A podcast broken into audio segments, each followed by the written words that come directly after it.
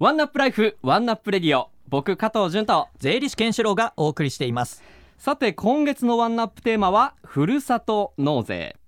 このふるさと納税はですね僕の周りでも結構利用している人が増えてきていますし、はい。メディアでもねよく取り上げられていますから、まあ、制度の名称自体はご存知の方も多いかなと思います。ただまだ利用したことがないとかいや自分には関係ない。利用したいけどよくわからないという方もねまだまだいらっしゃると思います。なのでまずはケンシロウさんふるさと納税の基本の「木」をお願いしまですすね。はい。そもそもですねふるさと納税という名称を聞いた時にふるさととかですね、うん。納税何のことだろうみたいな分かりづらさってあると思うんですよね。そうですね。僕もありました、はいはい。はい初めてこのふるさと納税っていう言葉を聞いた時に、はいその自分の生まれ故郷にしかまあ、はい寄付できないのかなとか、はい。あとはやっぱり納税っていう言葉だけで、はい。まあ、身構えましたね。は いはい。なんか耳塞ぎたくなるような、はいそういったあの衝動に駆られました。わかりますわかります、ですのでまず皆様に基本の木としてふるさと納税の制度をですね、説明させていただければと思うんですけれども、今からお話しする3つのポイントをぜひ押さえてもらえればと思います。ふるさと納税とは1、うん。お気に入りの自治体を見つけそこに寄付をするということです。はい。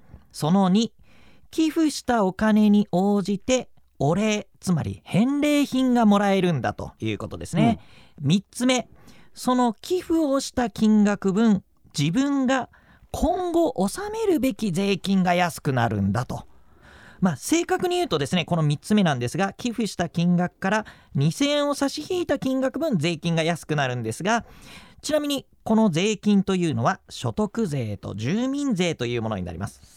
そうなんですよね。この今おっしゃった3つのポイントは僕も理解しています、はい。まず寄付をしてそれで寄付した金額から2000円差し引いた分、まあ、自分が納めるべき所得税であったり住民税が安くなる、はい。まあ、つまり3万円寄付したら、まあ、2000円を引いた2万8000円、はいはい。で5万円寄付したら、まあ、引く2000円で4万8000円、はい、まあ、税金が安くなるということですよね、そうです。まあ、なので2000円の自己負担で税金も安くなって返礼品ももらえる。だからお得。はい。そういった解釈でいいですかね。さすがじゅんさんですね。もうマネーリテラシー10アップぐらいしてます。やった めっちゃ上がってる。はいその通りです。はい。ふるさと納税をしますと2000円は自己負担まあその分税金安くならない分が2000円分ありますんでただし返礼品がもらえるということは、その返礼品分ですね生活費にお金がかからなくても済む、はい。生活費が浮くわけですね。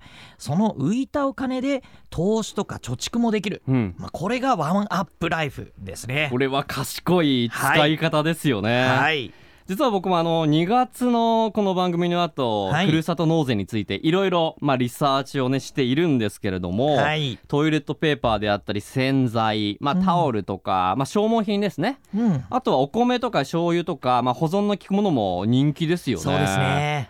あと、まあ、ユニークな返礼品っていうのもありまして、はいラジオの生出演っていうのもねこれあるんですよね。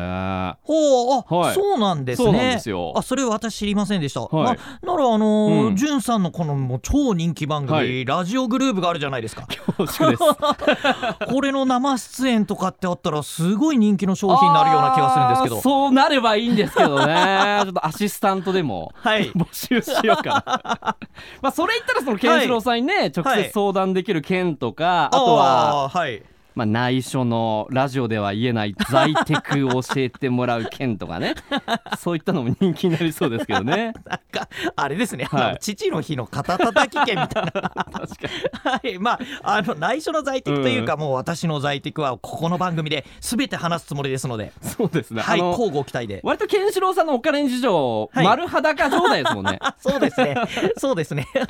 まあちょっと冗談はねさておきですけれども、ははいいふるさと納税、まあ、サイトを見てるといろんな返礼品がありまして見てるだけでも楽しいんですが、おすすめポイントであったり注意点としてはどんなものがありますか？あそうですね。そこ重要ですね。ふるさと納税のおすすめのポイントと注意点はぜひ押さえてもらえればと思います、まずおすすめのポイントとしてはふるさと納税をされる際にポータルサイトというものを経由していろいろとこう選ばれると思うんですが、そのポータルサイト独自の還元があるってことはぜひ押さえてもらいたいところです、例えばなんですが楽天経由でうん。ふるさと納税をすると楽天ポイントが貯まるとかですね、さとふるというポータルサイトを経由してふるさと納税すると PayPay が貯まったりとすると。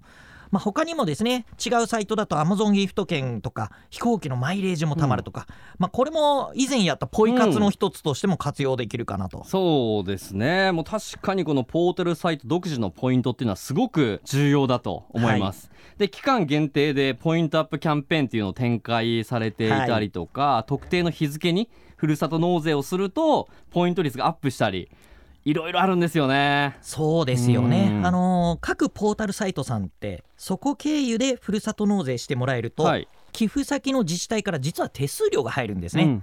なので利用者を囲い込みたい、まあ、そのために独自のサービスをこの手数料の中からお金使ってですね、展開してますので本当に各ポータルサイトさんの独自還元は要チェックです。そうですね。僕も見てて本当にもうポイントアップっていうのだけでもワクワクはい。しているんですけど、はい。まあ、ここまでのお話だとふるさと納税に関して特に、まあ、注意すべきこともないように思えるんですがどうでしょうか、はいはい。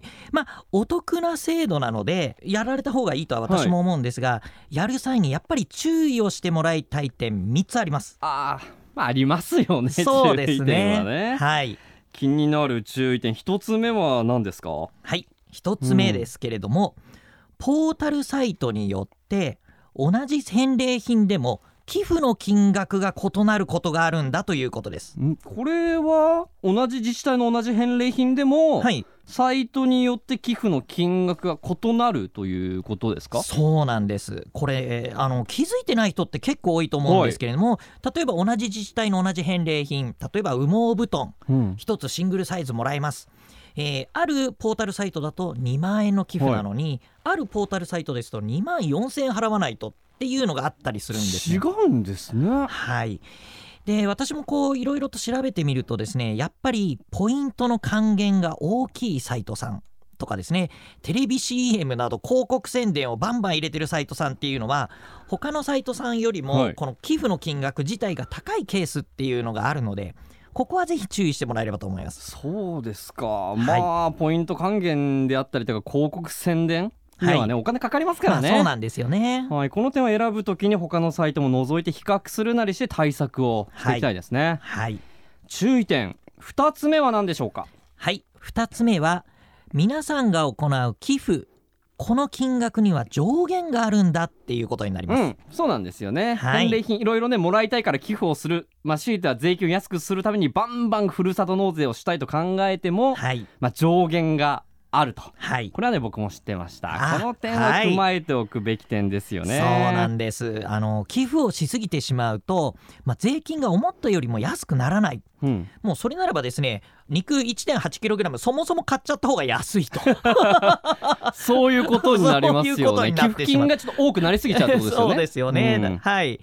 なのでまあふるさと納税のポータルサイトでえー皆様の今年の年収の金額を入れたり、えーうん家族の情報とか入れたりするとこのぐらいの寄付金が上限ですよっていうシミュレーションはいできるようになってますので、ぜひ調べてみる必要もあると思います。めちゃめちゃ便利ですよね。はいうん、面白いですもんやってて。はい、では最後注意点の3つ目は何でしょうか？はい、注意点の3つ目なんですけれどもふるさと納税って何がいいってですね寄付したお金分税金が安くなるということは税金が下がらないと意味がないのですが、うん、その税金下げるためにはですね手続きが必要になります、はい。このふるさと納税で寄付をしても自動的に税金って安くならないんですね、うん、そこで寄付して終わりではないと。その後に確定申告もしくはワンストップ特例という手続きをすることで税金が安くなります、はい。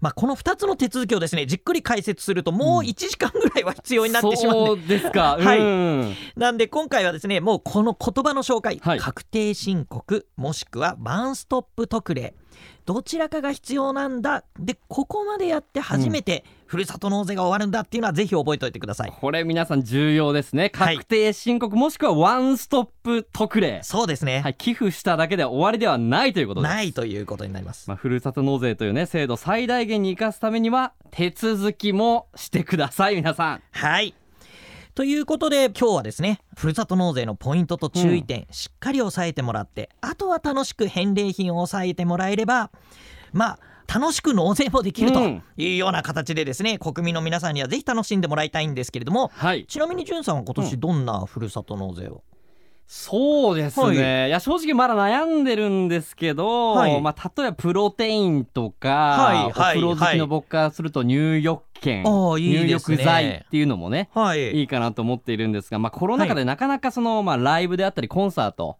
にもね、はい。行けなかったんで、はいはいまあやっぱはいりコンサート系には興味あるなーなんて思ってるんですけど、はい。調べてみるとはい。どれもはいペアチケットなんですよね。ああ まケンシロウさん知ってるるように僕はシングルなんで、ああはいはいさすはいがにね一緒に行く人まではそのふるさと納税の 返礼品なくてねあのあなあるのかなと思って見たんですけどないんでどうしようかなと。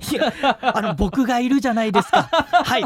小杉健志郎がいます。確かにわはい。ーっとディレクターとプロデューサーも手挙げてますね。はいちょっと他の返礼品探させてもらいます。